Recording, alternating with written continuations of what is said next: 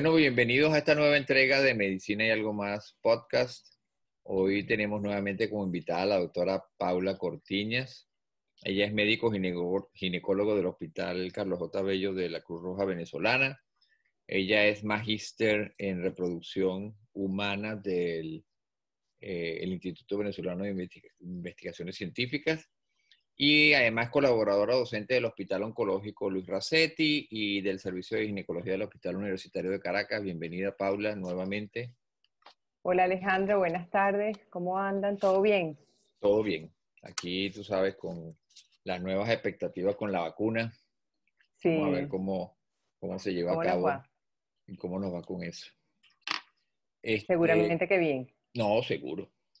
Bueno, entonces el tema que nos toca hoy hablar es sobre vaginitis. Es un tema bien importante, especial pues sobre todo para las mujeres. Es un tema que a veces es tabú.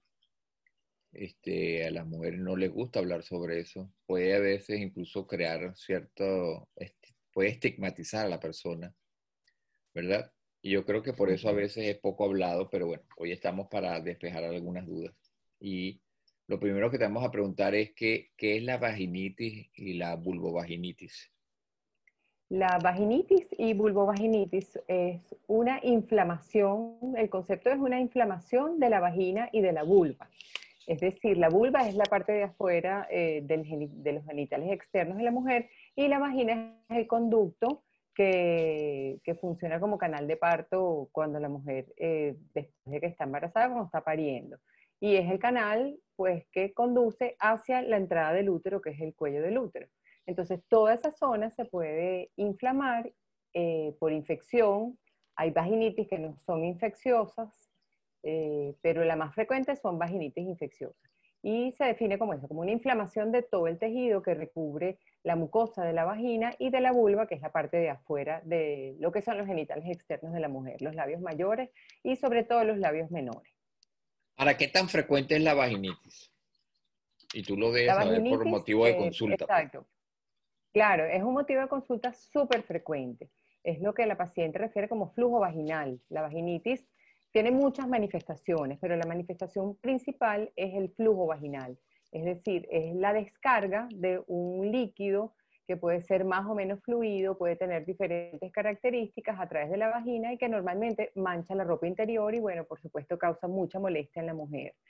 La vaginitis también, además del flujo vaginal o leucorrea, que es como lo conocemos en el término médico, también puede haber otras manifestaciones como prurito, es decir, que haya picazón a nivel vulvar, que haya ardor, que haya em, eh, mal olor, eh, el flujo puede ser de diferentes características, puede ser más fluido, puede ser como leche cortada, dependiendo del agente infeccioso involucrado.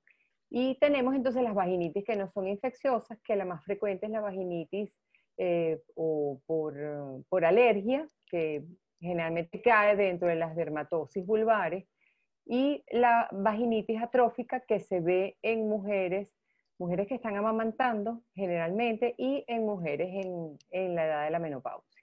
Esos son los diferentes tipos de vaginitis, pero realmente la vaginitis más importante, que es la que, por la que consultan las mujeres más frecuentemente, es la vaginitis infecciosa que genera leucorrea.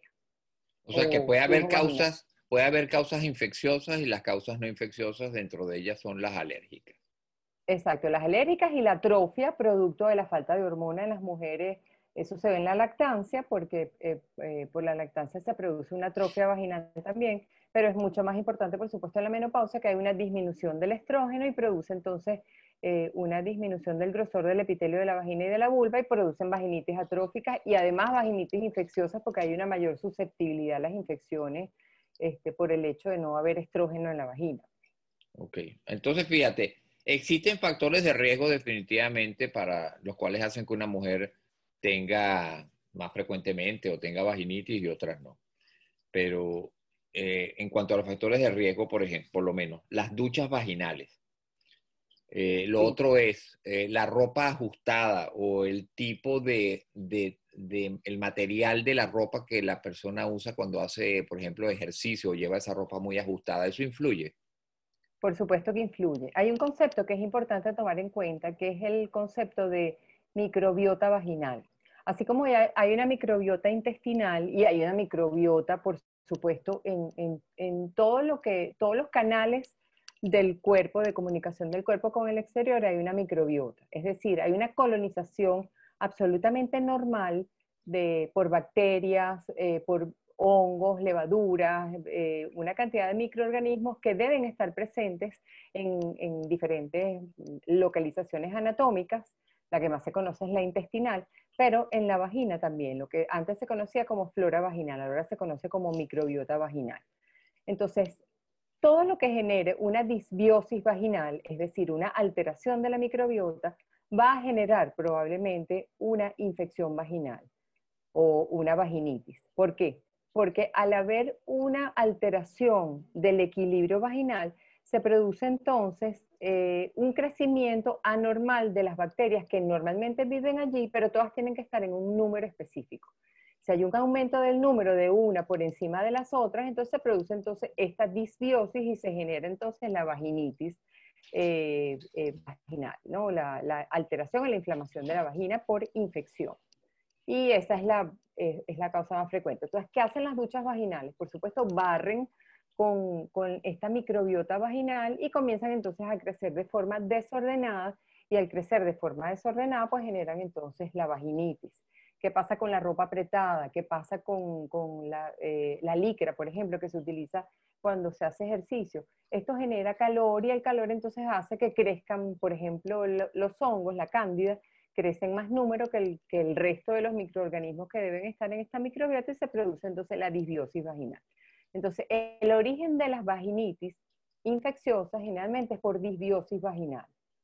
También tenemos unos flujos que son producidos por infecciones de transmisión sexual, pero eso es distinto que la vaginitis. Normalmente esas infecciones de transmisión sexual, algunas son vaginitis, ya vamos a ver cuáles, pero la mayoría producen cervicitis, endometritis y salpingitis, es decir, que la infección es más arriba de la vagina pero también se puede manifestar como flujo vaginal.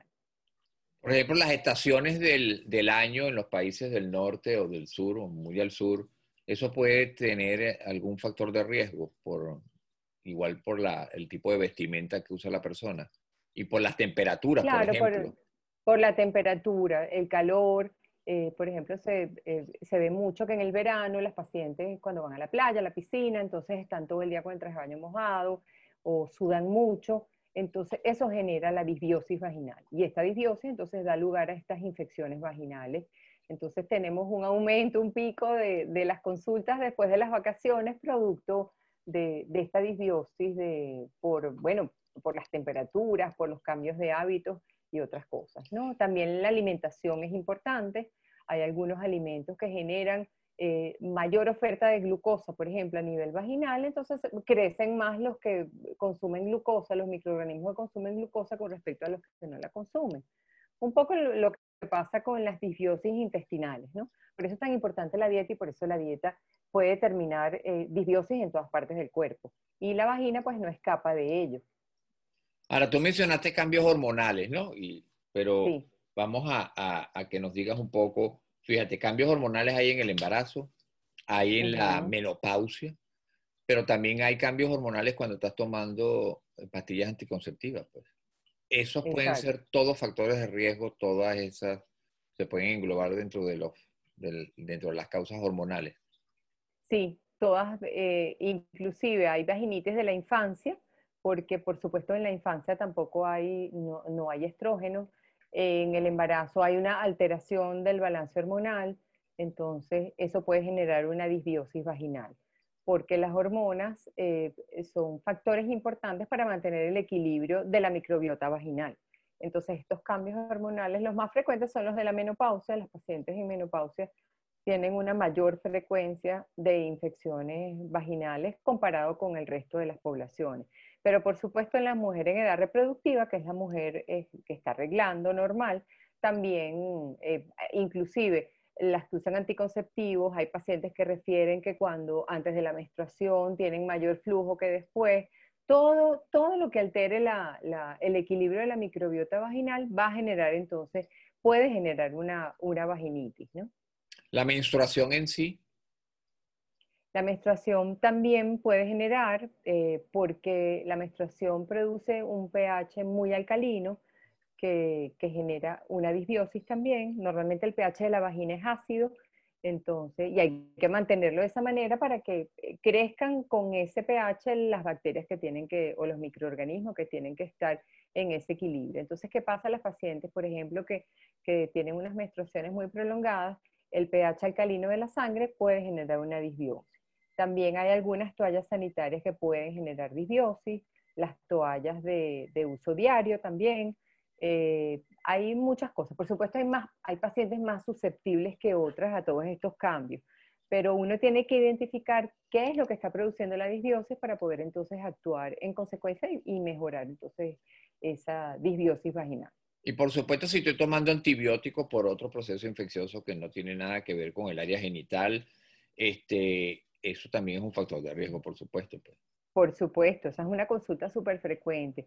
Eh, pacientes que consultan después de haber tenido un ciclo de antibióticos para cualquier otra cosa distinta, sobre todo antibióticos de amplio espectro como la amoxicilina, la ampicilina, eh, generalmente dan lugar a, disbiosis vaginal y después entonces son pacientes que vienen con candidiasis vaginal producto de esta alteración de la microbiota vaginal. Entonces todo eso también es factor de riesgo. La obesidad y la diabetes.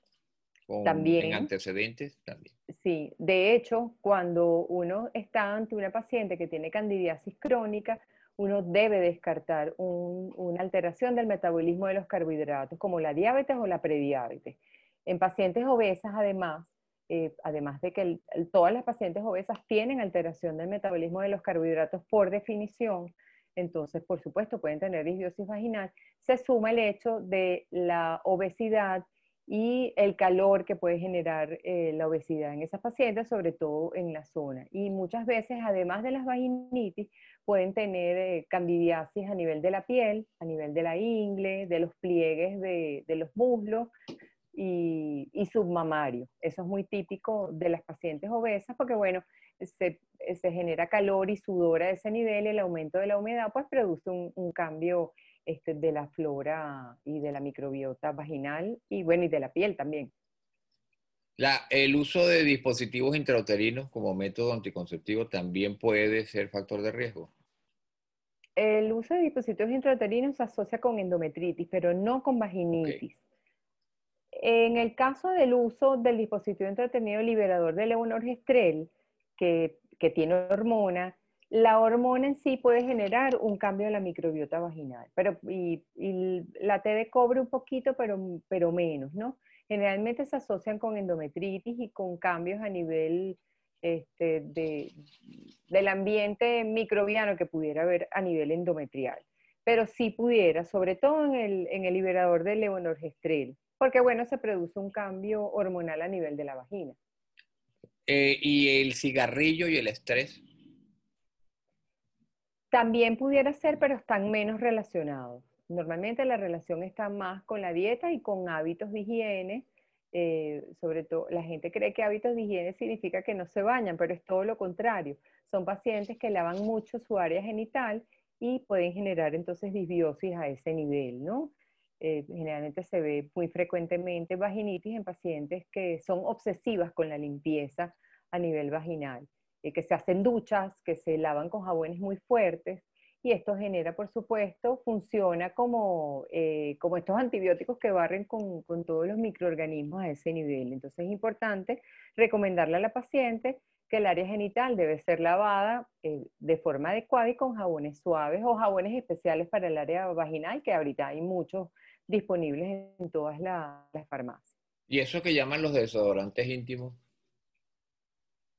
Esos también pueden generar eh, vaginitis, generan dos tipos de vaginitis, vaginitis por contacto, por alergia a los componentes del desodorante y pueden generar vaginitis también por cambios en, la microbiota vaginal. Eh, muchas pacientes utilizan estos desodorantes pensando que, estos flujos vaginales que, tienen mal olor mejoran con los desodorantes y eso no es así. Cuando la paciente tiene mal olor, pues tiene que tratarse la disbiosis, que es generalmente la causa de ese mal olor. Con el desodorante no, no logran nada, ¿no? Eh, También el uso de algunos preservativos que tienen sabores, olores, o algunos preservativos. Los preservativos también generalmente tienen espermaticidas. El espermaticida también, además de eliminar los, los espermatozoides, puede eliminar ciertos microorganismos, entonces también funciona como un agente que genera disbiosis vaginal. Lo importante es, en cada paciente, identificar qué es lo que le está produciendo la disbiosis para actuar en consecuencia. Ahora fíjate, eh, yo puedo estar con, soy una paciente, estoy oyendo el programa, pero tengo una duda. ¿Es la vaginitis una expresión siempre de una enfermedad de transmisión sexual? ¿Las enfermedades de transmisión sexual eh, producen vaginitis? O sea, estoy un poco confusa con eso. Ok, las vaginitis en general no son enfermedades de transmisión sexual. Hay una sola que sí se relaciona con, o sea, que es de transmisión sexual, que es la tricomoniasis. Pero la cándida, la vaginitis aeróbica, la vaginosis bacteriana, que son las vaginitis más frecuentes, no. Sin embargo, hay pacientes que presentan flujo vaginal que sí está relacionado con enfermedades de transmisión sexual como clamidia, gonorrea, pero eh, no es no es una expresión de vaginitis, sino una expresión de cervicitis, es decir, la infección está más arriba, no está en la vagina, sino en el cuello del útero. Sin embargo, la diferencia pues, establece cuando uno examina a la paciente, ¿no? Pero la mayoría de las vaginitis no son eh, eh, infecciones de transmisión sexual. La paciente se angustia mucho porque piensa que sí lo son. Muchas veces eh, después de tener relaciones se genera una disbiosis vaginal, a veces el semen es muy alcalino y produce esta disbiosis, entonces se asocia como que pareciera que es una infección de transmisión sexual y no es así. Inclusive la mayoría de las vaginitis, la pareja no se trata, se trata solo de la paciente. Sin embargo, es importante que la paciente consulte al médico para que uno logre diferenciar si realmente es una vaginitis pura o si no es una infección de transmisión sexual eh, con una infección a nivel cervical que sería el caso de clamidia y, gonococo. Por supuesto, hay algunas lesiones que producen molestia a nivel vulvar, como el herpes, como el BPH, que no se manifiestan con, con, leucorrea, con flujo vaginal, que sí son infecciones de transmisión sexual, pero se acompañan de lesiones, ¿no? Algunas vaginitis se pueden acompañar de lesiones vulvares, sobre todo la cándida, pero normalmente son lesiones de rascado porque la cándida produce mucha, mucha picazón a nivel vulvar, entonces la paciente se rasca sin darse cuenta y puede producir lesión. Pero igualmente, siempre es importante eh, contar con el ginecólogo para diferenciar una de otra. Pero las vaginitis, las más frecuentes, menos tricomona, no son infecciones de transmisión sexual. De hecho, muchas pacientes ni siquiera tienen pareja y tienen estas vaginitis. O son, o son niñas, pues, inclusive. O son niñas, por supuesto. Que no han tenido O pacientes que nunca han tenido relaciones y, tienen estas vaginitis. Entonces, definitivamente, lo que es la vaginosis bacteriana, la, vaginosis, la vaginitis aeróbica y la vaginitis por cándida no son infecciones de transmisión sexual. ¿Y en qué grupo etario, o sea, en qué, a qué edad, cuáles son las mujeres de en qué grupo de edad son, es más común la vaginitis? Bueno, la, vaginitis es, mucho más frecuente en la paciente menopáusica porque generalmente se produce una, una disbiosis más importante por la vaginitis atrófica producida por la falta de estrógeno. Sin embargo, en todas las edades se puede producir vaginitis. De hecho, es el primer motivo de consulta de todas las edades. Pero lo más frecuente es verlo generalmente en pacientes eh, menopáusicas. es una consulta bastante frecuente. El estreñimiento los hábitos intestinales también tiene que ver con la vaginitis. Eh, no, tiene que ver, eh, muchas veces se relaciona si la paciente no tiene un buen aseo eh, cuando después de la defecación, tiene que haber un buen aseo porque puede haber colonización de la vagina por bacterias intestinales. Pero el estreñimiento como tal no es un factor de riesgo.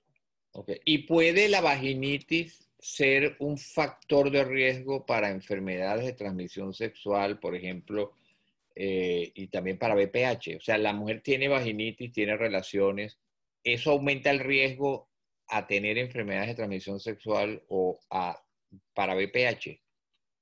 Por supuesto, porque la vaginitis produce una susceptibilidad a nivel de la mucosa, es decir, la mucosa se pone muy frágil porque está inflamada y como está inflamada puede ser colonizada más fácilmente por, otras infecciones de transmisión sexual. De hecho, es muy importante el tratamiento porque eh, puede generar una mayor susceptibilidad para estas infecciones, eh, tanto el HIV como la enfermedad inflamatoria pelviana, eh, puede generar una mayor susceptibilidad para infertilidad porque se produce entonces colonización de estas bacterias, no solo a nivel vaginal, sino este, a nivel cervical y a nivel de las trompas uterinas. También el BPH generalmente es un cofactor para BPH, para que el BPH produzca lesiones a nivel cervical. Entonces las vaginitis no son tan inocuas como parecen, aunque no sean infecciones de transmisión sexual. Y muy importante, las vaginitis en el embarazo están asociados con problemas durante el embarazo, como embarazos pretérminos, rotura prematura de membranas, que es que se rompe la membrana y sale el líquido amniótico. Este, puede haber muchísimas complicaciones. Por eso es importante identificarlas y tratarlas tanto en la mujer antes de quedar embarazada como en la mujer durante el embarazo. Porque los partos pretérmino, es decir, parir antes de la fecha que tiene, entonces salen los bebés prematuros, o tener una coriamnionitis. Coriamnionitis es que se infectan este, todas las membranas que contienen el líquido amniótico, entonces se pueden o romper o generar una infección a nivel este, del, bebé y el bebé puede nacer infectado y con, un término que se conoce como sepsis neonatal. Entonces es importantísimo el tratamiento de estas vaginitis, no son tan inocuas como parecen. La que si yo tengo una vaginitis, debo ser tratada antes de, si estoy pensando en salir embarazada, debo ser tratada antes de pensar salir embarazada. Por supuesto, sí. Y como el embarazo es un factor de riesgo también para vaginitis, porque puede haber una biosis generada por por el embarazo, por los cambios hormonales, es importantísimo eh, que el obstetra esté pendiente de si hay o no vaginitis en la paciente y actuar de forma efectiva en cuanto se presente el caso, evitar las complicaciones durante el embarazo.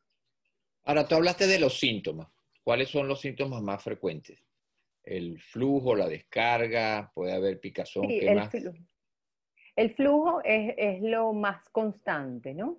El flujo varía, puede ser blanquecino y grumoso hasta verdoso y líquido.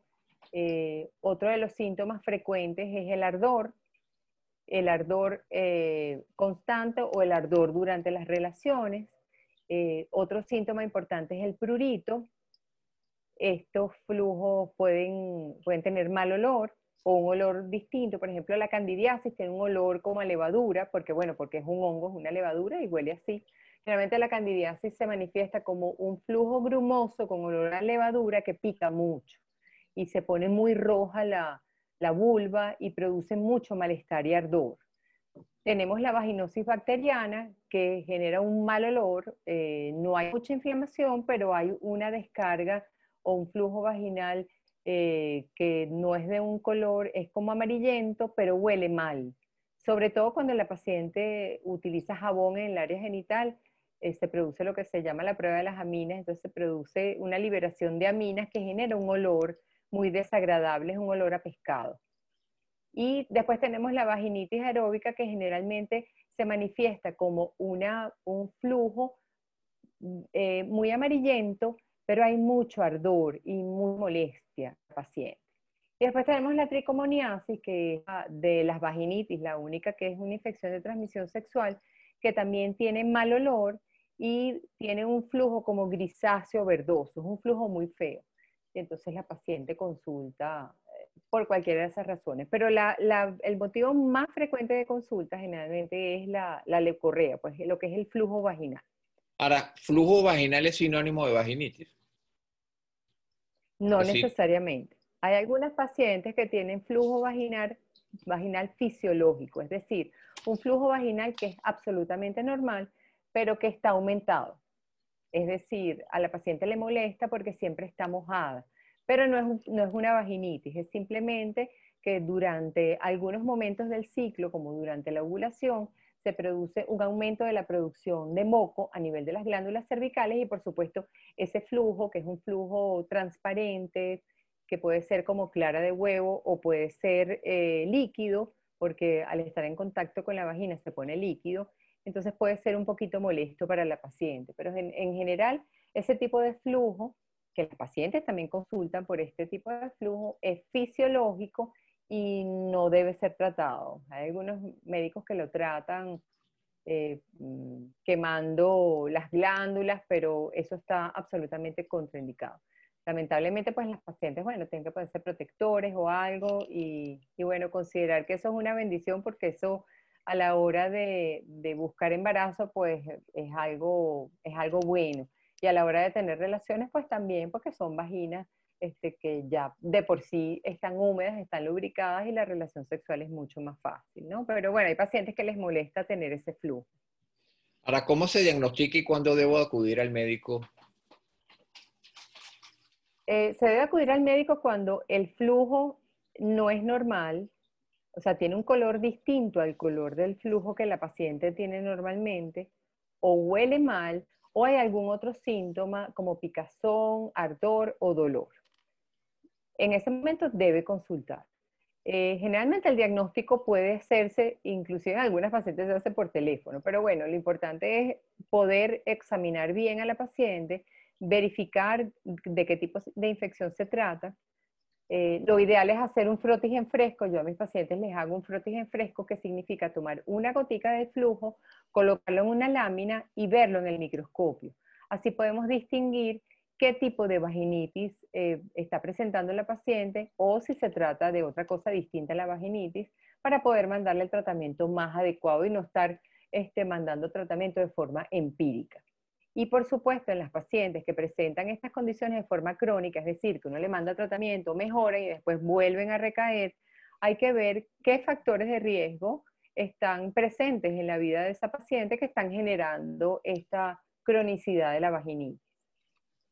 Ok, y cuando tú le mandas tratamiento, la pareja sexual debe ser tratada igualmente eh, en, al mismo momento.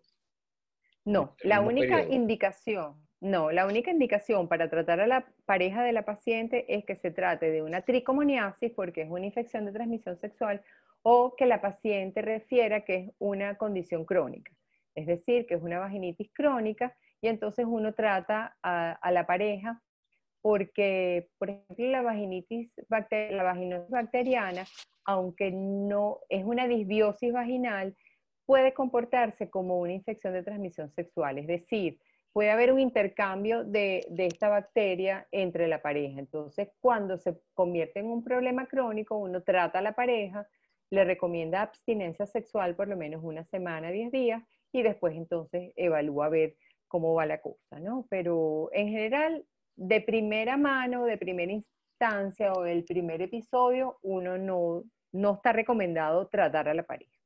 Si durante el embarazo aparece la vaginitis, estos tratamientos que habitualmente usan ustedes, este, que por cierto, ¿son tratamientos tomados o son tratamientos locales? ¿Y cómo pudiera afectar esto al embarazo? Bueno, normalmente son tratamientos tópicos, son cremas óvulos, cremas, no son tratamientos tomados. Los tratamientos tomados se reservan para los casos crónicos o los casos muy severos. Eh, en el embarazo, eh, generalmente no se utilizan los tratamientos tomados, sino los tratamientos tópicos y uno hace la elección del tratamiento tópico dependiendo del trimestre del embarazo y dependiendo del tratamiento, o sea, dependiendo del tipo de, vaginitis que tenga la paciente. Pero eh, normalmente son tratamientos seguros para el embarazo, eh, sobre todo los, antifúngicos, que son los, más, los que más frecuentemente se utilizan, ¿no? Y después del primer trimestre, pues hay muchos que son bien seguros, inclusive por vía oral. Pero sí debe, debe tomarlo en cuenta el, el obstetra cuando manda el tratamiento, pues por supuesto que sea un tratamiento que no afecte eh, al bebé. ¿Y qué exámenes debe, debe hacerse eh, la persona que, que tiene ese flujo eh, vaginal tanto por primera vez o crónico? ¿Hay algún, eh, tipo de examen que ustedes No, por primera vez, no. Por primera vez generalmente uno, hace un frotigen fresco para reconocer cuál es el, tipo de agente que está produciendo la vaginitis en ese momento. Si la paciente tiene una vaginitis crónica, entonces sí debemos investigar si hay algún factor, bueno, primero una vez uno explora qué factores, hábitos sexuales, hábitos de higiene, eh, eso, la ropa que utiliza, etcétera, etcétera. Entonces uno cambia todos estos hábitos para ver si con eso mejora la cronicidad o, se elimina la cronicidad de la vaginitis. Si aún así la paciente sigue presentando eh, vaginitis, sobre todo la vaginitis por cándida, es importante eh, em, descartar un trastorno del metabolismo de los carbohidratos, descartar diabetes o prediabetes, porque la diabetes está asociada con una cronicidad de la vaginitis por cándida. Entonces es importante descartar eso en estas pacientes que hacen o, vaginitis por cándida muy severa o vaginitis por cándida crónicas. Perfecto. Ahora, fíjate, quería preguntarte sobre las, lo que podrían ser las medidas preventivas, ¿ok? Dentro de las cuales están, eh, cuáles serían los cuidados de, aseo personal que debe tener, que pudieran servir de, de medidas preventivas, eh, por ejemplo, de qué manera hay que enseñar a las niñitas a, cuando van al baño cómo, de, cómo se deben limpiar, ¿no? De atrás hacia adelante o de adelante hacia atrás, que yo creo que es importante. Uso de, ya hablaste de desodorante, los tampones, las toallas sanitarias. Eh, en todo eso, ¿qué medidas preventivas puede la mujer tomar para evitar, pues, la aparición de una vaginitis? En primer lugar, eh, bueno, los hábitos de higiene, por supuesto, la vulva debe limpiarse con jabones suaves, no deben usarse jabones fuertes, porque es una mucosa sensible. Es como lavarse la boca con jabón las llaves. no, no, se debe, pues uno tiene que, lavar la mucosa con jabones que no sean astringentes, con, con jabones suaves. Limpiar entre los labios y no se debe limpiar la vagina. La vagina se limpia sola. Ella tiene su flujo vaginal normal. Eh, no es necesario hacer duchas vaginales ni lavarse con jabón por dentro de la vagina, solamente por la parte externa.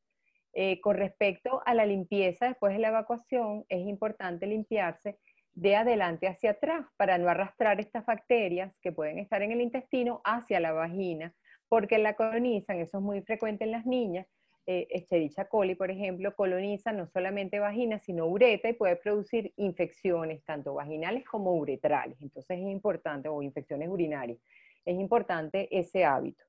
Las duchas vaginales están proscritas, salvo que sea parte del tratamiento de una vaginitis o parte de un tratamiento este, de, a nivel vaginal. Pero estas duchas con, con vinagre, duchas con povidine. El povidine, bueno, es, un generador de disbiosis vaginal terrible. Eso no es necesario. Había una costumbre que las mujeres después de la menstruación se realizaban duchas vaginales con povidine para limpiar bien la vagina. Eso no es necesario. El cuerpo tiene sus propios mecanismos de limpieza y no necesitan eh, ayuda con el povidine, ni con, ni con ácido bórico, ni con nada de eso. Eso se puede utilizar en casos de vaginitis que el médico se los indique, pero no, no como preventivo. Después el uso de ropas ajustadas, el uso de hilo dental. El hilo dental eh, es un vehículo transportador de bacterias desde el ano hacia la vagina, entonces es importante, no es que no lo usen nunca, pero no se puede usar de rutina todos los días usar hilo dental porque puede generar entonces disbiosis vaginal y vaginitis. El uso de ropa interior de licra también, porque la licra absorbe muy poco la humedad y genera entonces un estado de calor y de humedad a nivel vaginal que bueno, es un factor de riesgo para disbiosis vaginal y vaginitis. Eh, ¿Qué se recomienda, por ejemplo, cuando la paciente esté en el gimnasio, que está muy sudada o que está haciendo natación? Que se cambie enseguida, que no se quede con la ropa mojada porque ese calor, esa humedad genera la disbiosis vaginal. Es muy importante eh, ese tipo de hábitos en la mujer. Con respecto a los tampones, los tampones por supuesto deben ser cambiados cada cuatro horas eh, porque si se deja por más tiempo pues puede generar eh, colonización por las bacterias y bueno, es un caldo de cultivo. Es importante cambiarlo con frecuencia. Con respecto a las toallas sanitarias, lo mismo. Hay unas toallas sanitarias que tienen eh, algunos químicos para absorber mejor o que tienen unas bases de plástico, entonces ellos pueden generar también calor y humedad y entonces, bueno, hay algunas pacientes que no lo toleran y no deben utilizar. Lo mismo con las toallas diarias. Otra cosa es ahora está el uso de la copa menstrual. La copa menstrual en algunas mujeres ha significado una mejoría sustancial eh, tanto de las disbiosis vaginales como, eh, bueno, de la comodidad para no utilizar toallas sanitarias. La verdad que ha sido bien acogido por la mayoría de las mujeres, pero es muy importante la higiene de esta copa, como es una copa eh, ecológica, pues que se utiliza, es reutilizable, es importante la limpieza de esa copa muy bien para no generar infecciones a nivel vaginal y a nivel cervical. Es importante mantener esa higiene en ese sentido. Y, por supuesto algunos alimentos. Eh, hay pacientes más susceptibles que otras porque las microbiotas en algunas pacientes son más frágiles que en otras. Entonces uno recomienda dependiendo de cada paciente y del riesgo que tenga cada una. Ahora, la, medicamentos que puedan eh, ayudar a restaurar la, microbiota, como por ejemplo los probióticos, este, algún tipo de suplemento o incluso se menciona a veces productos naturales que tengan acción sobre la flora vaginal como el ajo. ¿Cuál es la utilidad de ellos?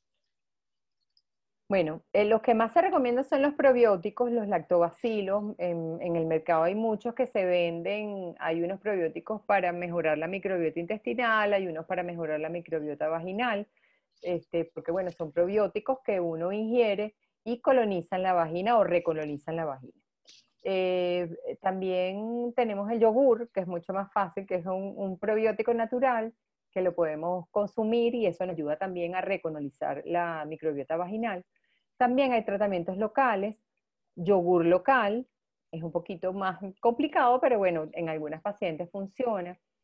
Antes se conseguía en Venezuela, ahora es más difícil, pero bueno, en otras partes se consigue eh, unas capsulitas que tenían eh, lactobacilos que se colocaban dentro de la vagina y funcionaban muy bien en algunas pacientes. También el uso de jabones eh, vaginales que están disponibles en casi todas las farmacias, no solo en Venezuela, sino en todo el mundo, y pueden ser utilizadas en pacientes que tengan la microbiota con alguna fragilidad. En algunas pacientes que tienen estas disbiosis crónicas se les manda tratamiento con óvulos de ácido bórico, eh, pero bueno, esos son como casos específicos, ¿no? pero sí se recomiendan estos alimentos, por supuesto, disminuir los carbohidratos. Hay pacientes que con dietas solamente con restricción de carbohidratos, sobre todo carbohidratos simples como los dulces, ya mejora mucho la disbiosis vaginal. ¿Y algún suplemento vitamínico? ¿Existe algún suplemento que, que pueda ser indicado, que se use para, para el tratamiento o como coadyuvante en el tratamiento de la vaginitis? No hay ninguno eh, que sea comprobado científicamente, la verdad. Solamente los probióticos, el yogur, los que mencioné. Eh, no hay ninguno que, ningún suplemento vitamínico que, haya demostrado ser mejor o peor para eh, restablecer la microbiota vaginal. Y si no, y si no se trata la, la mujer que tiene vaginitis, ¿cuáles son los riesgos, los peligros? ¿Cuáles son las complicaciones si no es tratada o tratada adecuadamente inclusive? Exacto. Bueno, lo más importante es, bueno, en muchas pacientes eh, eh, es un problema grave tener vaginitis porque limita mucho su calidad de vida, golpea su autoestima. Eh, podemos imaginar una mujer que tenga un flujo maloliente, pues tener relaciones sexuales es muy difícil porque, bueno, se sienten mal, no, se sienten eso, golpea su autoestima, no sienten que están en condiciones de ponerte en relaciones porque le da vergüenza con su pareja. Es una, una complicación importante. Y la otra, la que ya mencionamos, pues que eh, eh, eso hace susceptible a la vagina de colonizarse por infecciones de transmisión sexual, entre ellas el HIV, eh, clamidia, gonococo, eh, BPH, herpes, todas las infecciones de transmisión sexual, que esas sí tienen consecuencias eh, a largo plazo mucho peores que estas vaginitis, ¿no? Pero lo más importante es la molestia. Hay pacientes con vaginitis crónica que, que, bueno, que tienen la vida hecha cuadritos porque es un malestar constante que tienen a nivel vaginal y que no se los mejora nada. Por eso uno tiene que insistir en los tratamientos, sobre todo en, las, en estas disbiosis crónicas, en controlar todos estos eh, factores que pueden determinar entonces esta disbiosis vaginal. Ahora, sobre todo importante, eh, y es la última duda que, que tengo acá, es cuando es una muchacha joven, cuando es una niña, quizás el poder comunicar ese, la aparición de esa vaginitis eh, es, difícil porque de repente puede estigmatizar a la niña, tú sabes, comenzar a, a preguntarse la mamá o el papá, la, eh, bueno, pero ¿por qué ella tan pequeña tiene una vaginitis? Este, ¿Qué habrá pasado acá? ¿No? ¿Cómo se hace? Entonces es importante entender Exacto, es importante entender que la vaginitis no es igual a infección de transmisión sexual. Una vaginitis no está relacionada necesariamente con una relación sexual. Entonces es importante tener eso en cuenta para eso, para dejar de estigmatizar la vaginitis y poder tratarla de forma adecuada, porque puede ser una pesadilla para algunas pacientes, sobre todo las niñas porque no entienden lo que está pasando. Es muy frecuente en la pubertad porque se generan estos cambios hormonales de la pubertad y puede haber disbiosis entonces es importante que las mamás entiendan que sus hijas pueden tener una vaginitis y no necesariamente puede haber eh, algún tipo de, relación sexual o de manipulación sexual que haya generado esta disbiosis y este flujo vaginal. Es importante que las lleven al médico para que uno las pueda orientar y mandarle el tratamiento más adecuado. O a lo mejor es un problema de higiene que también uno puede orientar a las pacientes, sobre todo las, pacientes niñas que, bueno, que no hay que enseñarles a, a, lavarse, así como uno les enseña a lavarse los dientes, pues también tiene que enseñarle a lavar el área genital. Y nunca está de más el estar alerta, por supuesto, por la posibilidad de que haya habido alguna manipulación o algún contacto que la niña no quiera comunicar por motivos obvios. Por supuesto, no, por supuesto. Siempre que haya, sobre todo cuando hay lesiones a nivel vaginal, es importante interrogar a la paciente. Recordemos que los casos de abuso sexual siempre o la mayoría de las veces vienen dados por personas del entorno de la niña. Por eso la niña le da mucho miedo eh, comunicar que está siendo víctima de abuso sexual o simplemente no discrimina, no sabe que, está siendo víctima de un abuso sexual. Entonces los padres deben interrogar de forma cariñosa, abordar a la niña eh, de forma segura para que ella pueda comunicar exactamente qué es lo que ha pasado. Pero repito, no necesariamente una vaginitis es consecuencia de una manipulación o de un abuso sexual. Pero siempre hay que tener las alertas y, estar pendiente, sobre todo las madres tenemos que estar pendientes de nuestras hijas e interrogar bien qué fue lo que pasó y por supuesto eh, llevarlas al médico para que las oriente y les dé tratamiento. Perfecto. Bueno, yo creo que con esto está cubierto de todo lo que son las dudas con respecto a la vaginitis y lo que me resta es bueno, darte las gracias nuevamente por haber aceptado la invitación a Medicina y algo más podcast eh, y quedas invitada para un nuevo, una nueva entrega ya en, en el futuro cercano. Gracias. Seguro, muchas gracias Alejandro. Gracias por la oportunidad y bueno, por comunicar toda esta información que a veces hay tanta desinformación que genera entonces un, un problema para nosotros los médicos.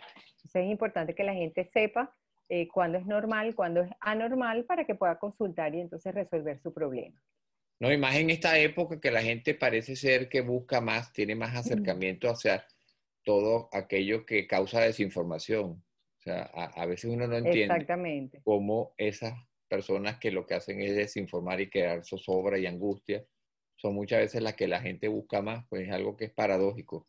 La idea de este tipo de programas es eso, que la gente eh, aclare todas sus dudas, que desmitifique muchas cosas que se crean alrededor de, esto, de, estas, de estas enfermedades y que eh, estén más seguras con un conocimiento de una fuente que es a su vez más segura. Pues. Exactamente, sí, definitivamente los expertos son los que saben.